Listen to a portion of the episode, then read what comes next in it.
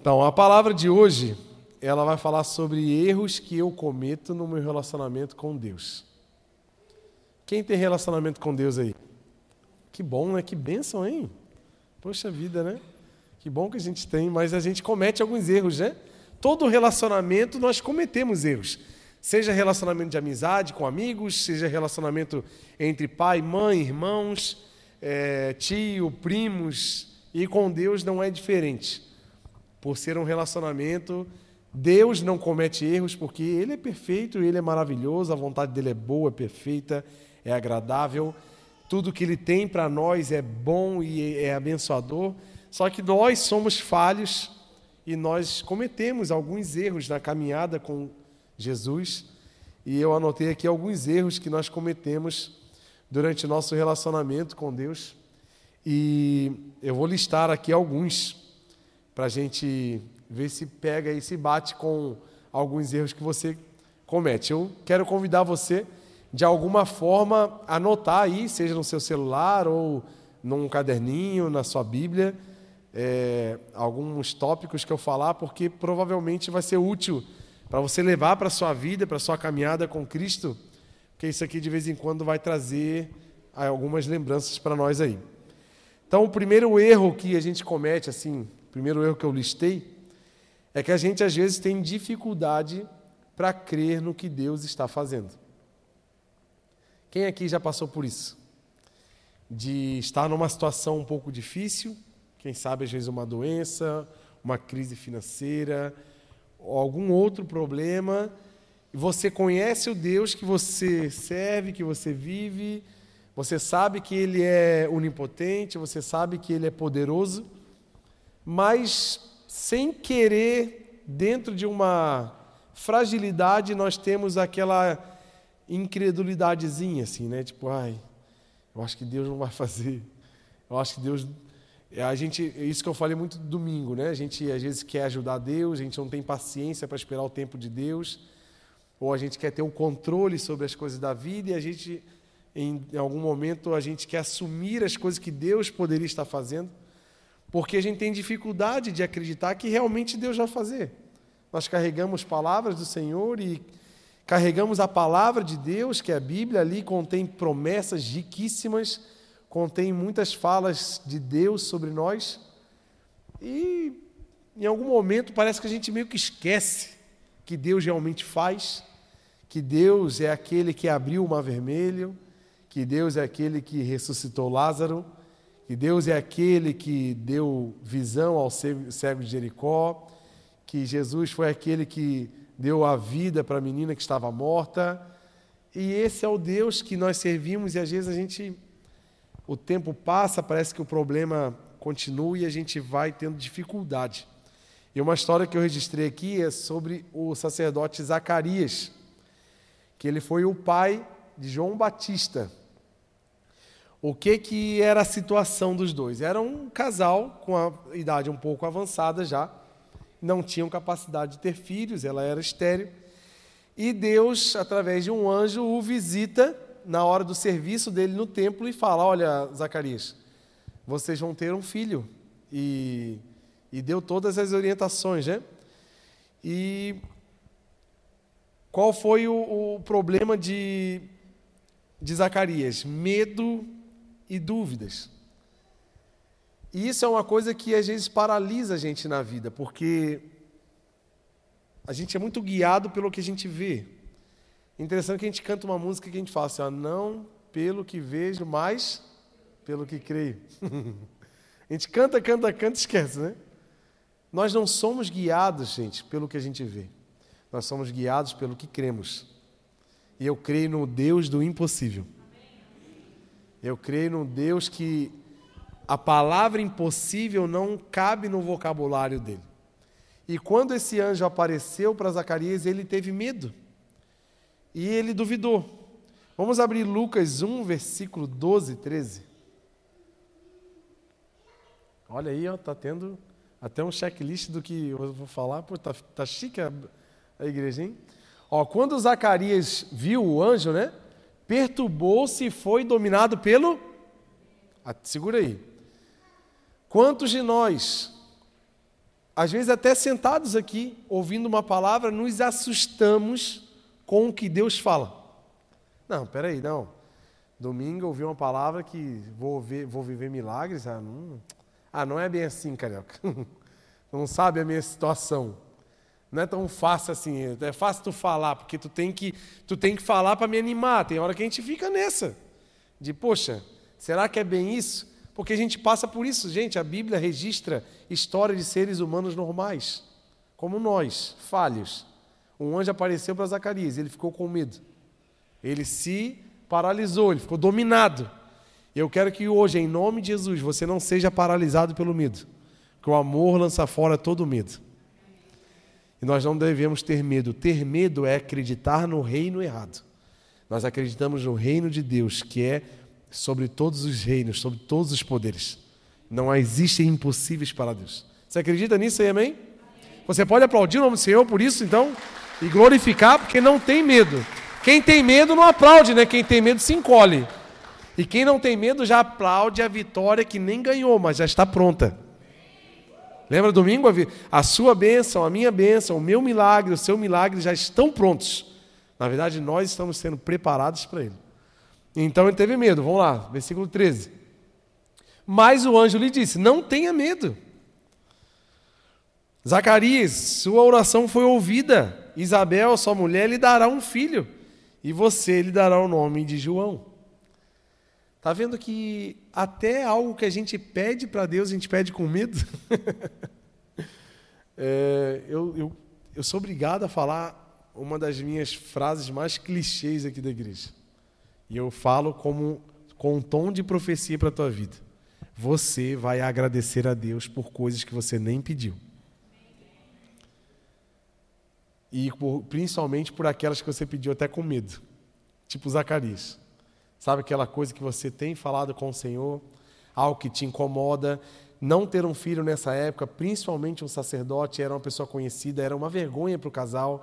Isabel já era uma mulher envergonhada na sociedade porque ela era estéril, então as pessoas criticavam, desmereciam. Tinha toda uma questão social, toda uma questão de inclusão complicada para Isabel, que ela se incomodava, o orgulho feminino dela. Então, era algo que talvez eles nem mais falavam em orações, era algo que estava dentro deles. E o anjo falou: Deus ouviu a sua oração. Quem tem feito um pedido para o Senhor aí que você tem até um pouco de medo que, ah, sei lá, eu falo, mas eu nem acredito que vai acontecer. Sai dessa vida aí porque tu está falando com Deus do impossível, amém? Então, o que aconteceu com Zacarias, parecido comigo e com você? Abre lá o versículo 18.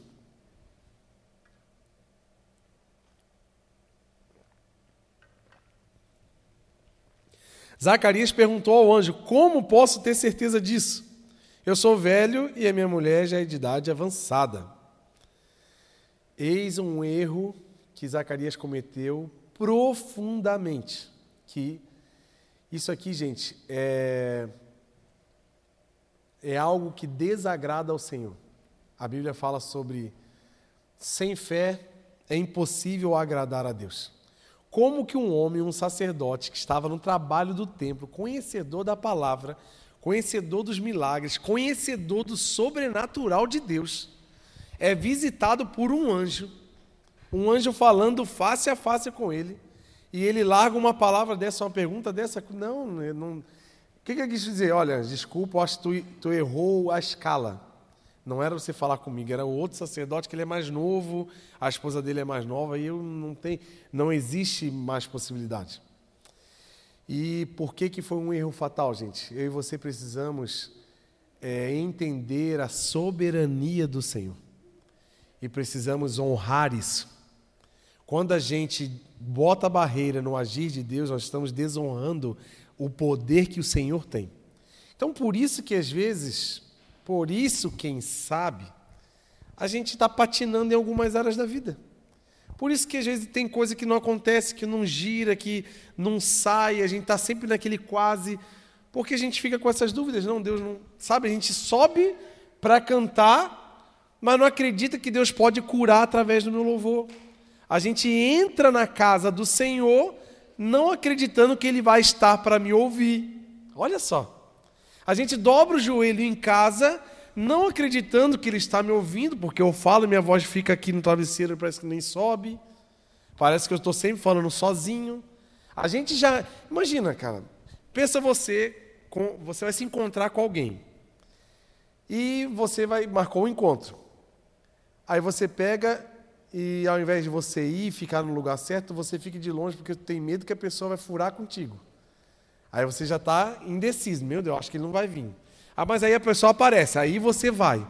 Mas aí você vai e você não fala muito, fica meio desconfiado, porque tu não, não, não sabe se ele vai te dar a atenção devida. Imagina que relacionamento chato isso, né? Que ruim, né? Você encontra com a pessoa, a pessoa não olha muito no teu rosto, não fala com você, não te escuta, não te dá muita atenção, porque ela não acredita muito. Na pessoa que, que estranho. Na pessoa eu encontrar com o Lucas, por exemplo, Ó, Lucas, ó, você pode falar o que tu quiser, mas eu não acredito em você. Já pensou? O que, que o Lucas ia falar assim? Ah, Carioca, então não quero mais papo contigo. Vou conversar com outra pessoa. E é mais ou menos isso que acontece comigo com Deus. Porque eu chego na casa do Senhor e eu parece que eu estou assim, em outra casa. Eu estou no lugar onde o Senhor habita. Eu sei que Ele habita também na sua casa, mas nós viemos aqui para cultuar o nome dEle. Então, desde os louvores, desde do que eu já vim fazer aqui tudo, Paulo fala: seja beber um copo d'água, que faça isso para a glória de Deus. Então, ao entrar aqui, tomar uma aguinha ali no bebedouro, glória a Deus, Senhor, olha aqui essa água que o Senhor proporcionou para a gente, que isso aqui seja para a sua glória, que seja um copo d'água. Sabe, a gente precisa materializar mais nas nossas ações a presença de Deus. A gente parece que bota é, é, num plano meio desconfiado o nosso relacionamento com Deus. Foi o que aconteceu com Zacarias. Um cara envolvido no templo, tinha intimidade com o Senhor, tinha intimidade nos serviços, mas descrente. Você acha mesmo que Deus não pode curar pessoas ao, ao, no momento que estamos cantando e louvando o Senhor? Você acha mesmo que ao entrar nesse lugar, a minha vida e a sua vida não pode mudar? Vai ser só mais um culto? Ah, mas ó, não tinha nada para fazer em casa, quarta-feira, dia de ir para a igreja, então eu vou mesmo. Você acha mesmo que o encontro com o Senhor, nada na minha vida e na tua vida vai mudar? Você acha mesmo? Que vai ser só mais uma quarta-feira normal? Eu não consigo acreditar nisso. Eu, eu tenho certeza que ao ouvir aqui, Deus vai mudar a minha vida.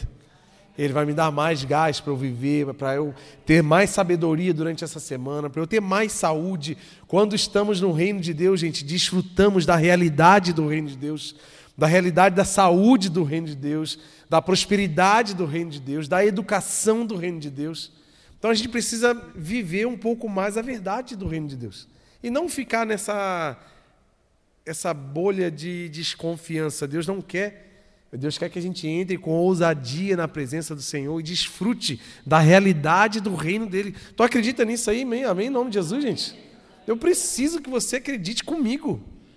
Eu preciso que tu entre aqui com fé, com a fé de acreditar nas coisas que não se vê um firme fundamento, nas coisas que não estão materializadas ainda. Precisamos andar nesse nível. Porque senão, olha o que aconteceu com Zacarias, né? O efeito da reação da falta de fé. Abre lá o versículo 19. Lucas 1, 19. Então o anjo respondeu: Eu sou Gabriel o que está sempre na presença de Deus. Fui enviado para lhe transmitir essas boas novas. Olha o que acontece, às vezes está aqui, ó, uma. Eu sou bem menor, bem piorzinho do que Gabriel, né? Sou só um ser humanozinho normal. Mas estou trazendo a boa nova do Senhor. Estou trazendo uma notícia sobre de Deus para você. E às vezes a gente não acredita, a gente senta, uma coisa que nada. Vim trazer uma boa notícia. Agora que você, agora você ficará mudo. Não poderá falar até o dia em que isso acontecer, porque não acreditou nas minhas palavras que se cumprirão no tempo oportuno. É o que acontece, gente, às vezes com a nossa vida, que a gente se fica paralisado por falta de crer no que Deus fala com a gente.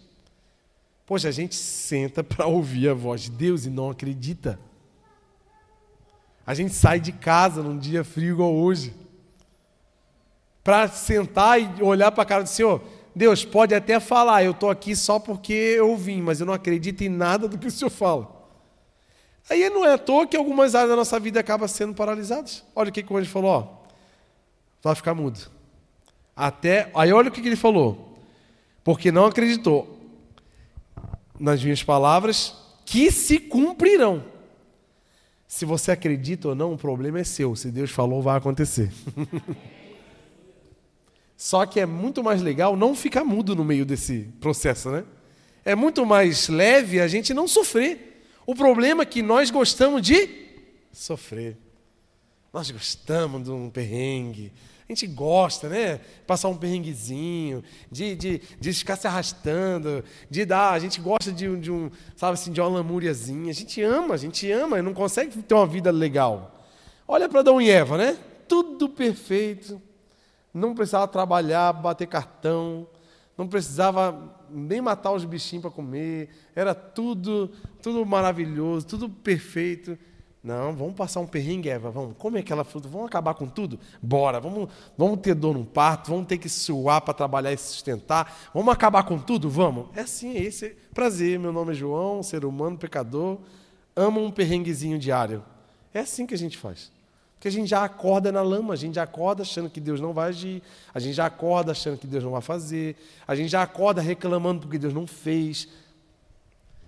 Mas se a gente ouvir as palavras do Senhor, se a gente pegar o que Deus está falando, se a gente pegar a, a, palavra, se agarrar nela e viver, eu e você teremos dias maravilhosos na presença do Senhor, mesmo se estivermos dentro de uma cova, mesmo se estivermos dentro de uma fornalha, mesmo se estivermos num tanque de azeite fervendo, estaremos sempre vivendo os melhores dias da nossa vida.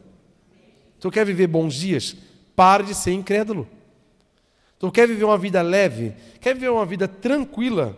Porque todo mundo busca uma vida tranquila, né? Todo mundo busca um lugar à sombra. Só que esse lugar à sombra é a sombra do onipotente. Os que habitam nos esconderijos do Altíssimo, a sombra do Onipotente descansará. Sabe qual é o problema? A sombra que tu está procurando é uma sombra humana, uma sombra natural. E sombra natural, humana, não vai te dar descanso. Só tem uma sombra que vai dar descanso, é a sombra do teu Deus. Então, qual é a sombra que você está procurando descanso? Vim te dar uma má notícia: você não vai descansar. Se tu quer descanso, busca a sombra do Onipotente. Você acredita nisso também? Então o que, que aconteceu? Zacarias ficou mudo ali. Meu Deus, e o povo lá fora orando. De repente Zacarias sai, não consegue falar nada, e o pessoal. E aí, Zacarias? Ele começou a fazer sinal, e o pessoal, Ih, meu Deus, o que aconteceu? Tal, daí passou a gravidez inteira de Isabel, acabou o serviço dele no tempo. Ele chegou em casa, Isabel engravidou e tal. Passou. Quando o neném veio, Aí os, as parentadas, né, que gostam de se meter na vida da gente, assim, que aí quando ganha neném, vem aquele monte de gente dando uns palpites, né? Faz isso, faz aquilo, bota não sei o que lá. Que aí começaram a dar palpite no nome. Queria botar um filho, o nome do, do, do neném. A Isabel já sabia que ia ser João, porque o, o, Zacarias falou.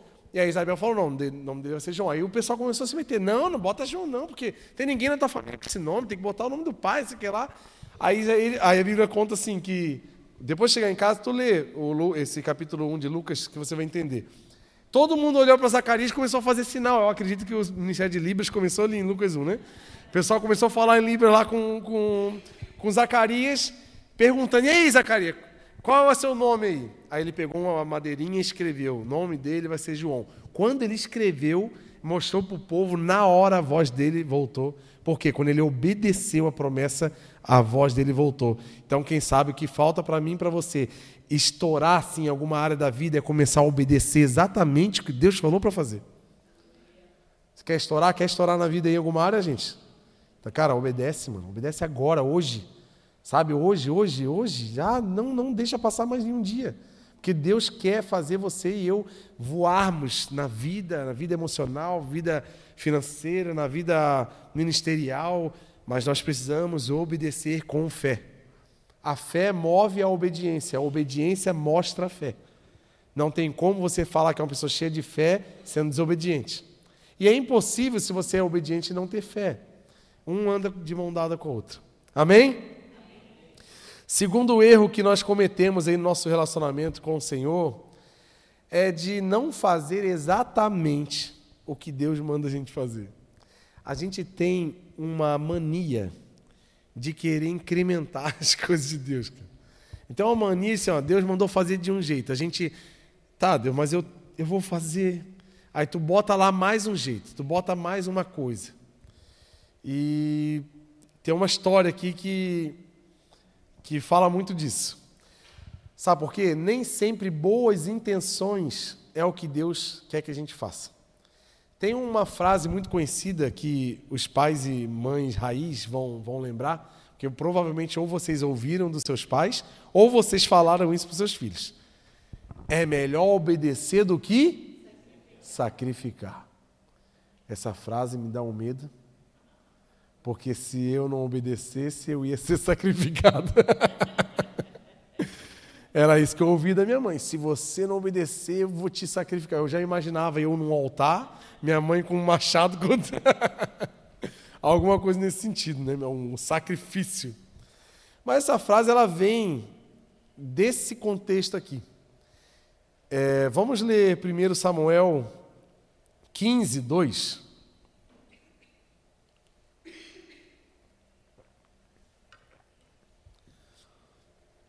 Nem sempre as nossas ótimas e boas intenções é o que Deus quer. Deus não quer grandes sacrifícios, Deus quer obediência. Está comigo aí, amém? Então preste muita atenção nesse segundo tópico que ele faz muito sentido. Assim, diz o Senhor dos Exércitos. Aqui era o momento que Deus tomou a vida de Samuel para falar com Saul, rei Saul. Castigarei os amalequitas pelo mal, pelo que fizeram a Israel atacando-os quando saíam do Egito. Agora vão, ataquem os Amalequitas e consagrem ao Senhor para destruição tudo o que lhes pertence. Você pode repetir tudo o que lhes pertence no 3? 1, 2, 3. Tudo. Tudo é 90%? Não. Tudo é o que, gente? Tudo é tudo. Tudo não é 50%. Tudo também não é 110%. Tudo é tudo. É uma obediência. Então aqui, ó. Tudo, você precisa destruir tudo. Não os poupem. Matem, até parece meio cruel, mas vocês vão entender o contexto. Matem homens, mulheres, crianças, recém-nascidos, bois, ovelhas, camelos, jumentos. Então convocou Saul os homens e os reuniu em Telaim, duzentos mil soldados de infantaria e dez mil homens de Judá.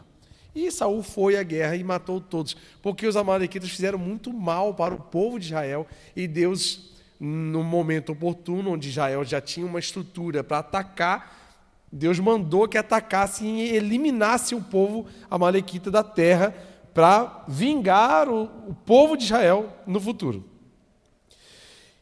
E assim, gente, foi dada uma ordem, né? Vá lá e acaba com tudo. O que, que aconteceu? A gente é, é muito bom na arte do migué, de enganar. Porque a gente dá aquele miguezinho e dá certo, né? Dá um miguezinho na escola, dá um miguezinho para a mãe, dá um miguezinho para a esposa, e a gente vai aprendendo a arte da manobra na fala e a gente fica bom nisso. Uau, tá dando certo, as pessoas estão acreditando no meu migué. Então eu vou seguindo em frente. Só que, gente, nada fica oculto aos olhos de Deus. Você pode enganar todas as pessoas da terra. Deus, eu e você não conseguimos enganar e não vamos conseguir nunca. E o que, que aconteceu? Quando Saul chegou e começou o ataque, ele ficou com dó do rei e pegou o rei e capturou e manteve, manteve ele vivo. E ele viu os animais, tinha uns animais tão bonitinhos, fofinhos, assim, novinho, tudo gordinho. Ele pensou, meu Deus, eu não vou matar esses aqui, tá tão fofinho, bonitinho, as ovelhinhas assim, tão fofinhas assim, ah, uns bichinhos assim. Ele pegou e separou os novinhos, os gordinhos, bonitinhos, separou tudo, os boizinhos, novilho, levou tudo e o rei também. E e guardou, não matou. Qual era a ordem? Tudo. Num dado momento, Samuel orando, um homem de oração, abre lá o versículo 10. Então o Senhor falou para Samuel: Arrependo-me de ter constituído a Saul rei, pois ele me abandonou e não seguiu as minhas instruções. Samuel ficou muito irado e clamou ao Senhor a noite inteira. Aí ele ficou doido, brabo com Saul e começou a orar. Aí o que aconteceu? Passou a noite, no outro dia Samuel foi encontrar com Saul. Abre lá o versículo 13. Quando Samuel encontrou Saul, o Senhor o abençoe. Olha o que, que Saul falou. Segui as instruções do Senhor. Olha que bênção, né? Olha o Miguel. Começou aqui. Samuel, porém, perguntou: Então, que balido de ovelhas é esse que eu ouço com os meus próprios ouvidos? Que mugido de boi é esse que estou ouvindo? Respondeu Saul: Ah, os meus soldados trouxeram dos amalequitas, eles pouparam o melhor das ovelhas e dos bois para sacrificarem ao, seu, ao Senhor, seu Deus, mas destruímos totalmente o restante. A ideia, a intenção era até legal. Poxa, que legal, o cara quis sacrificar ao Senhor o melhor. Nossa, que interessante. Ele quis fazer um negócio, ele quis fazer um culto top, ele quis, nossa, ele separou o melhor. Foi aqui que saiu. Passa lá o próximo versículo. O 16, ele, se eu não me engano. Não, 17. Ah, pode passar, 18. E é lá na frente, eu não vou conseguir lembrar que eu não anotei aqui. Lá na frente, Samuel fala assim com ele: Olha, o que você fez está errado, porque Deus deu uma orientação. Isso é complicado, gente, porque essa é a nossa tendência de manipular os planos de Deus e manipular as ordens do Senhor. Lá na frente, lá na frente, o que, que acontece? É o 22? Bota o 22 lá, obrigado. Olha o que Samuel fala para ele. Ó, Samuel, porém, respondeu: Acaso tem o Senhor tanto prazer em holocausto e sacrifício, quanto em que se obedeça a tua palavra? O que, que ele está falando, gente? Não adianta fazendo sacrifícios, não adianta grandes ofertas, não adianta grandes eventos se não há obediência à palavra. Nós vivemos isso hoje no mundo, no Brasil. Estamos vendo grandes eventos, milhares de pessoas reunidas, mas ninguém obedecendo a palavra, ninguém entendendo o que Deus quer. Gente, Deus, se você ler Amós 5, por exemplo, ele fala assim: ó, o, o som dos cultos solenes de vocês é barulho nos meus ouvidos, porque vocês ouvem a minha palavra e não obedecem.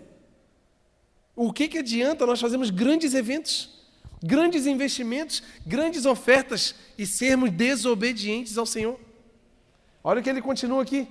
A obediência é melhor do que o sacrifício e a submissão é melhor do que a gordura dos carneiros. Posso te lembrar uma coisa, gente? Obedeça ao Senhor fielmente. Busque a palavra do Senhor, esconda ela no seu coração para que você não peque contra Deus.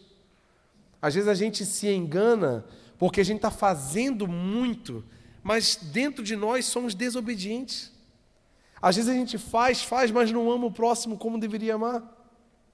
Às vezes a gente trabalha, trabalha, mas não honra o, o, irmão, não honra um líder, não honra a liderança, não honra o liderado, não, não, não honra a, a, palavra do Senhor em relação à igreja. Não honramos compromissos, não honramos horários, não honramos a, a, a nossa, o nosso compromisso de, de cristão na sociedade, de ter um nome a zelar, de ter é, é, é, uma, uma, como é que chama, uma reputação a zelar lá fora, que a sociedade olhe para você e para mim, tenha orgulho de olhar para você como família, como homem de Deus, como mulher de Deus. E a gente está aqui fazendo grandes sacrifícios, queimando bois gigantes, queimando ovelhas, fazendo grande. Deus está dizendo assim: hã? O que, que você está fazendo? Isso não chama a atenção de Deus. Sabe o que chama a atenção de Deus? Um coração obediente. Um coração que teme ao Senhor. E que olha e observa a palavra com temor e amor e zelo. E busca obedecer a palavra. Então não se iluda com grandes sacrifícios, não se iluda com grandes eventos. mas se apegue à obediência. O que, é que aconteceu com Saul? O rei que Deus ungiu através de Samuel se tornou rejeitado. Eu não quero que nenhum de nós, nenhum de nós, seja rejeitado pelo Senhor. Coisa triste, porque daí a gente cai numa tristeza tão grande, sabe por quê? A gente cai naquela naquela justiça humana, né? Poxa, mas eu fiz tanto. Tem gente que vive isso, né? Ah, mas eu fiz tanto, eu ofertei tanto, eu trabalhei tanto e as pessoas não viram o meu valor, Deus não me viu. Não é isso, Deus não quer saber do que tu faz, porque a obra quem fez foi Ele por nós. O que a obra, o sacrifício feito de alguém por alguém é de Deus por nós. Nós aqui realizamos as coisas porque Ele já realizou em nós. Nós o amamos porque Ele nos amou primeiro. Então, busca o Senhor na obediência. Seja reto de coração. Se dedique à palavra dia e noite, se possível. Tenha o hábito de ler a palavra. Acorda uns 15 minutinhos mais cedo antes de ir para o trabalho. Cara, lê assim, ó, cinco versículos por dia, você vai ver como a tua vida, a, o, o teu vocabulário vai mudar, a tua visão vai mudar. Tu vai ver porque a palavra é viva e vai fazer uma obra na tua vida, no teu comportamento, nos teus dias, no teu tratamento com as pessoas. Se tu não acreditar que isso é verdade, meu, eu não sei onde é que nós vamos chegar. Porque eu posso dizer que eu sou uma transformação da palavra. Eu lembro que quando eu comecei a ler a Bíblia de fato, meu Deus, eu falei, cara, parece que eu nasci agora. Porque até então, e eu já tocava, já cantava, já fazia um monte de coisa. E quando eu. Rapaz, não é nada o que eu pensava, olha só. A gente é iludido, gente. Porque a gente é na base do reconhecimento humano. Eu faço para merecer. Na verdade, nós não merecemos é nada, a gente é só amado. E seja obediente em nome de Jesus. Seja como um farol para a sociedade. Né? A gente está botando esses, esses adesivinhos no carro aí. Seja obediente. As pessoas olhar para você assim, meu Deus, cara. Pô, o cara levou uma fechada ali, nem uma buzina ele deu. Ou o cara, o cara estava errado, nem baixar o vídeo para xingar ele fez. Ele poderia, estava no direito. Não, mas eu sei que a Bíblia fala sobre perdoar 70 vezes 7 no dia, dar o outro lado do rosto, amar os meus inimigos. Eu tenho muito mais é, palavras sobre não atuar. Em Provérbios fala que não se vingue porque a vingança é do Senhor. Então tem muitas coisas para eu seguir e obedecer que vão fazer com que a minha vida seja um espelho para a sociedade. E é top viver isso, gente. Você acredita nisso aí, amém? Terceira coisa que faz um pouco sentido com a segunda, é um erro que nós cometemos no nosso relacionamento com Deus é ter dificuldade de receber direcionamentos humanos. Porque é, o segundo, se você ler lá, ó, não fazer exatamente o que Deus mandou fazer. Isso está ligado ao meu relacionamento eu e Deus. Beleza. Tem muita gente que vive um eu e Deus legal. Só que não existe um eu e Deus sem eu e o meu irmão. Se eu estou vivendo em Deus, com Deus, buscando a Deus, esse relacionamento vertical vai produzir em mim um relacionamento horizontal. É inevitável, gente, porque tudo que o Senhor faz, tudo que o Senhor fez, tudo que o Senhor fala está direcionado a pessoas. É amar o próximo, é produzir e projetar nas pessoas o amor do Senhor. Não existe relacionamento com Deus se não houve um efeito em pessoas. Não se engane. Tu pode ser a pessoa que mais ora no teu quarto, que mais lê a Bíblia, que mais faz as coisas no secreto e no secreto e no secreto. Mas se no externo você não ama o seu próximo, o seu secreto é inválido. Me perdoa. Não quero te enganar a tua vida com Deus será expressada com a sua vida com as pessoas. Eu vou ler um versículo aqui para te ajudar a afirmar o que eu estou falando. Abre 1 João 4, 20. Se alguém afirmar, eu amo a Deus, meu Deus, só. Instagram, eu amo Deus. Facebook, eu amo o Senhor. e tudo. Aí bota lá no vidro do carro, Deus é fiel, presente de Deus, não dá carona para ninguém. Foi Deus que me deu. Nunca. O irmão tá passando na chuva, o carro tá vazio, não dá carona. E ama a Deus. Ó que bênção. Glória a Deus pela sua vida, né? Se alguém afirmar eu amo a Deus, mas odiar o seu irmão, é esse cara é um mentiroso. Pois quem não ama o seu irmão a quem vê, não pode amar a Deus a quem não vê. Ele nos deu esse mandamento.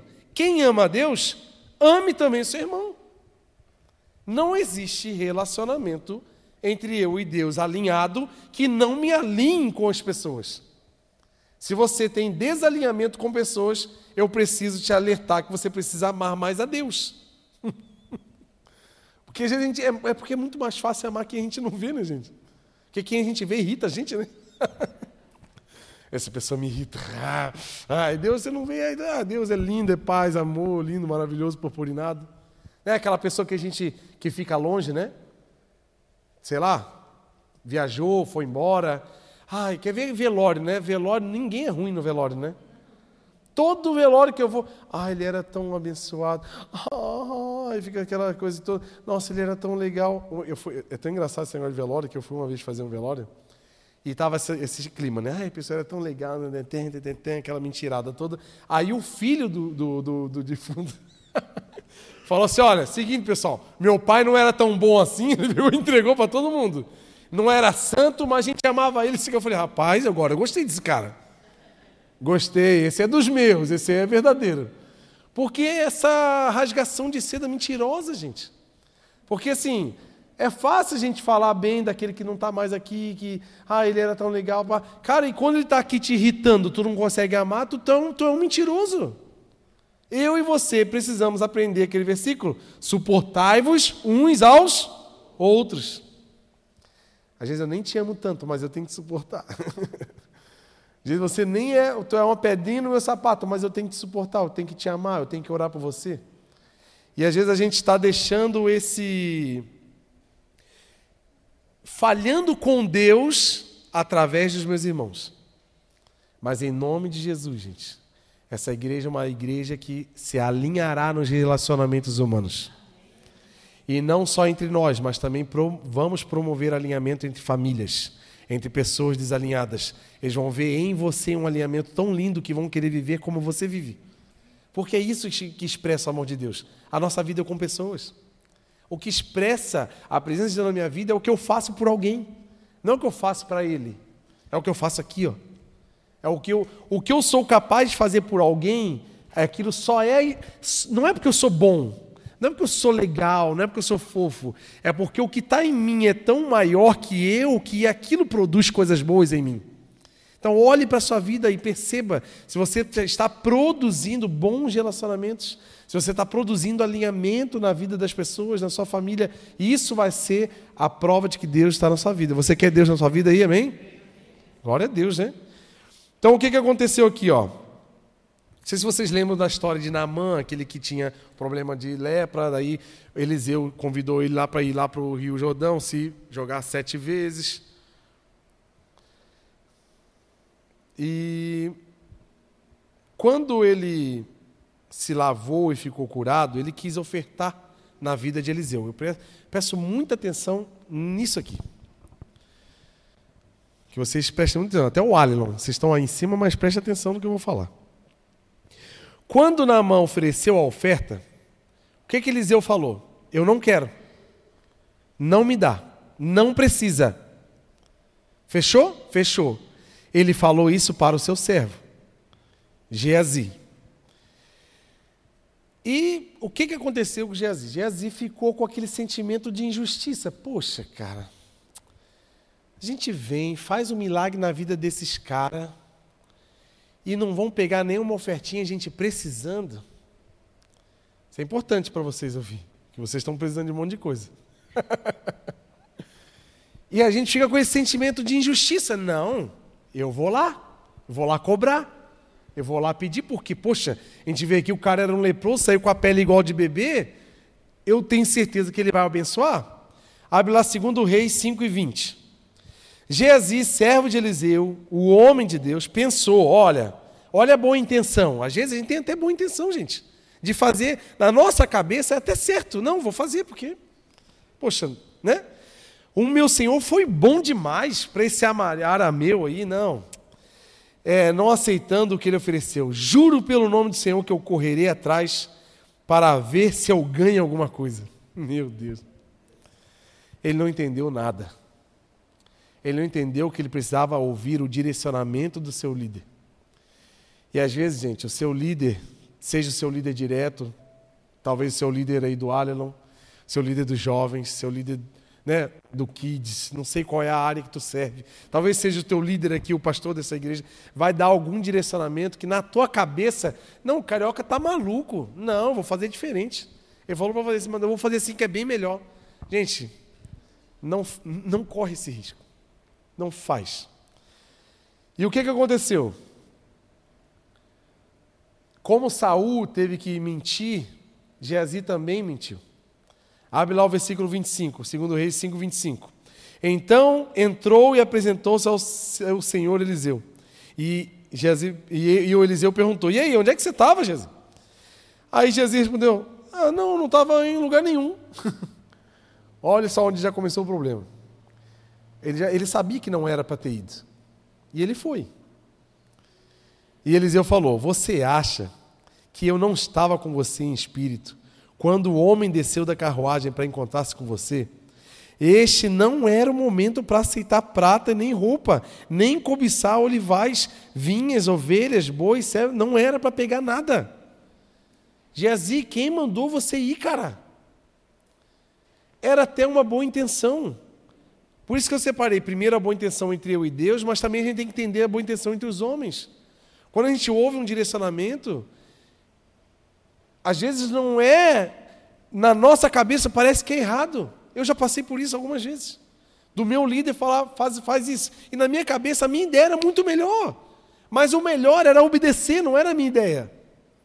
E eu obedeci, cara, deu muito certo. Eu falei, meu Deus, que mistério. Sabe o que é o mistério? O mistério da honra. Quando você honra o teu líder, quando você honra o teu líder, você está honrando a Deus, porque não existe relacionamento em Deus que não está expressado em homens. Então honre os direcionamentos que vocês ouvem. Às vezes é um direcionamento simples, é uma bobeira, parece uma coisa tão simples, para meu Deus, mas se você honrar, sabe o que aconteceu com Geazi? Ele, ele acabou ficando com a mesma lepra de Naamã o resto da sua vida. Olha aqui, ó, por isso a lepra de Naamã atingirá você. Opa, é verdade, hein? Alguém vai ficar com lepra aqui? Não, né? Por isso a lepra de Naamã atingirá você e seus descendentes para sempre. Então Geazi saiu da presença de Eliseu já leproso, parecendo como a neve. Gente, uma atitude sua errada pode comprometer toda a sua geração. Que Deus nos livre disso. Que Deus me livre disso. A gente precisa ter o prazer de ser obediente. Eu aprendi isso também, gente. É, hoje eu tenho muito prazer em receber qualquer direcionamento. Se o bicho Fernando pedir para mim fazer, carioca, eu quero que tu ligue o ar-condicionado nos 50 graus, bota a negada para ferver dentro da igreja e faz o culto assim. No máximo, ouvidar, pessoal, vem de regata que o culto vai pegar fogo mas eu vou obedecer não com dureza, mas com alegria. Sabe porque quando você obedece uma ordem, você está debaixo de uma patente. Você está debaixo de uma autoridade. Então você honra a autoridade e tudo vai dar certo. Não tenha medo de obedecer a alguma, algum direcionamento, pelo contrário, tenha prazer nisso. Tenha prazer de obedecer, porque o obedecer, ele é muito maior do que o sacrificar essa frase que a gente fala errado na família, é, não é Deus falando assim, eu quero obediência, senão eu te sacrifico. Não, Deus fala assim, ó, eu não sacrifício para mim não faz diferença, o que faz diferença para mim é obediência. Deus não quer ver gente aqui se acabando, fazendo grande. Deus quer ver servos obedientes. Pessoas, sabe por quê, gente? O obediente, ele é humilde. O desobediente, ele é soberbo.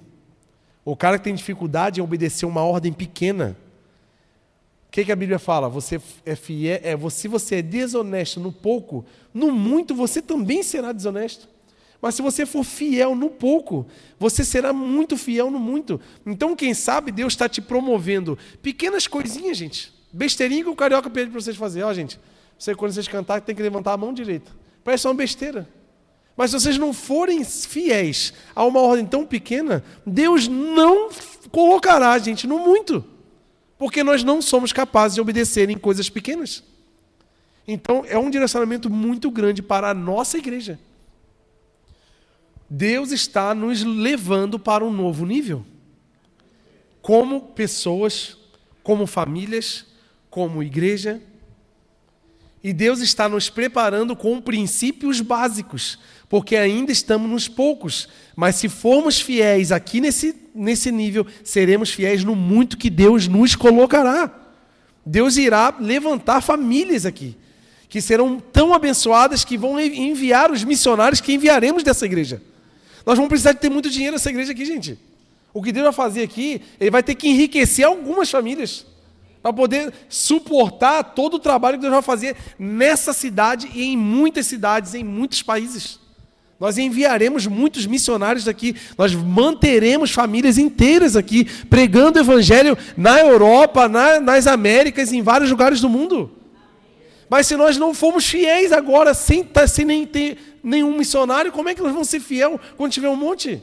Sabe o que acontece? Se eu não sou fiel agora, que não tem ninguém dependendo da gente, se eu não sou fiel agora, como é que Deus vai confiar três, quatro famílias que precisam comer lá na Europa trabalhando na missão e simplesmente só porque eu não sou fiel eu deixo de ajudar um mês e deixo a família morrer de fome? É isso que você quer fazer, a família passar? Está vendo como é que é a visão de Deus? Se eu não sou fiel agora, que eu não, se eu deixar de ser fiel com o Senhor, ninguém vai morrer de fome. Mas um dia pode precisar, e se eu não sou fiel agora que não precisa, eu também não serei fiel na hora que precisar. E Deus não quer servos infiéis. Deus quer contar comigo e com você. Ele quer dividir as riquezas celestiais com você e comigo. Ele quer nos elevar como grandes homens e mulheres da sociedade para fazer coisas relevantes para a humanidade. E muito disso fala de dinheiro, gente. Só que a gente está assim, ó, nesse relacionamentozinho raso, né?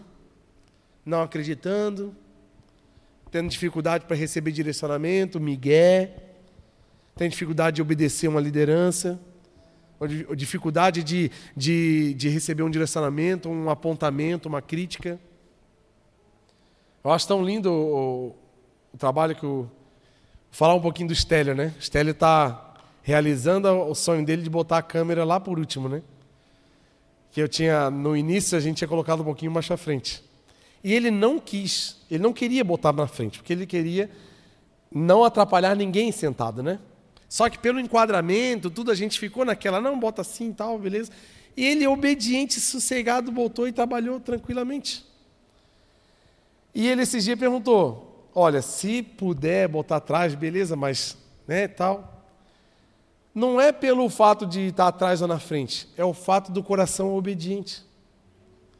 E é tão lindo ver, porque não é pessoal, gente. É a preocupação que o coração dele tem com Deus em obedecer o direcionamento da igreja. Ah, e hoje ele está do jeitinho que ele quer lá atrás. Mas eu sei que se eu pedir para ele estar agora, a câmera tem que ficar aqui na frente. Amanhã, no próximo culto, vai estar. Porque são pessoas com facilidade de obedecer.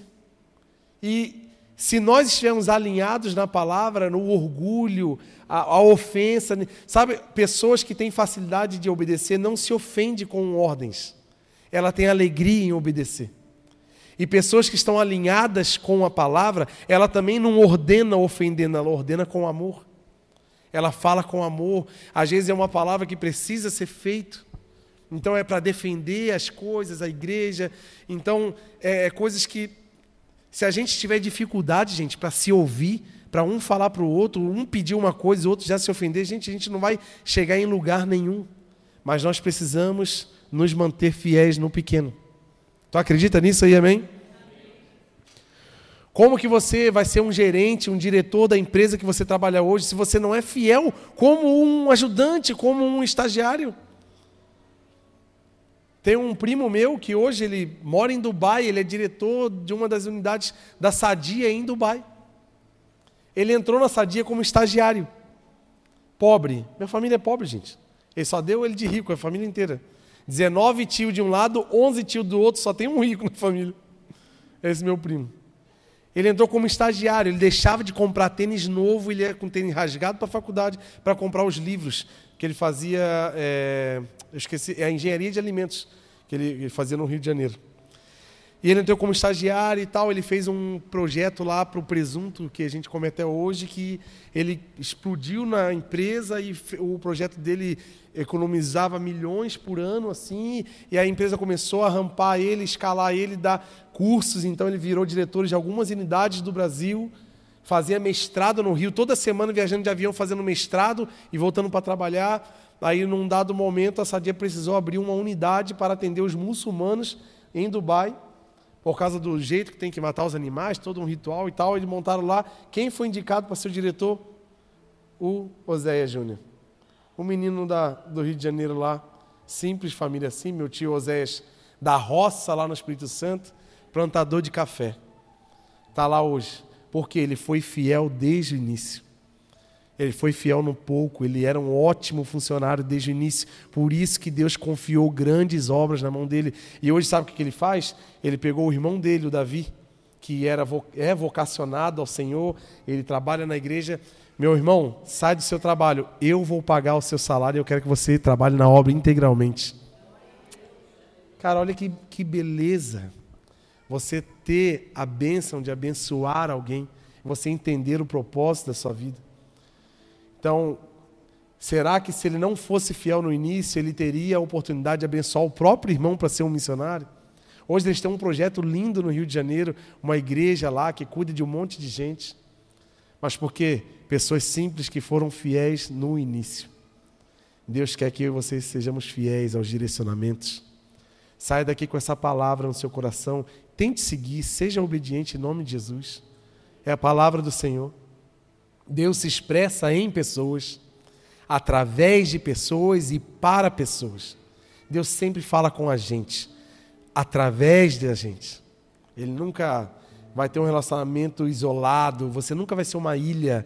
Nós somos seres relacionais, nós somos seres que amam os outros. Nós estamos aqui para uma missão de amar outras pessoas que nem conhecemos, ajudá-las a mudar de vida e enviá-las elas para elas serem outras abençoadoras lá na frente.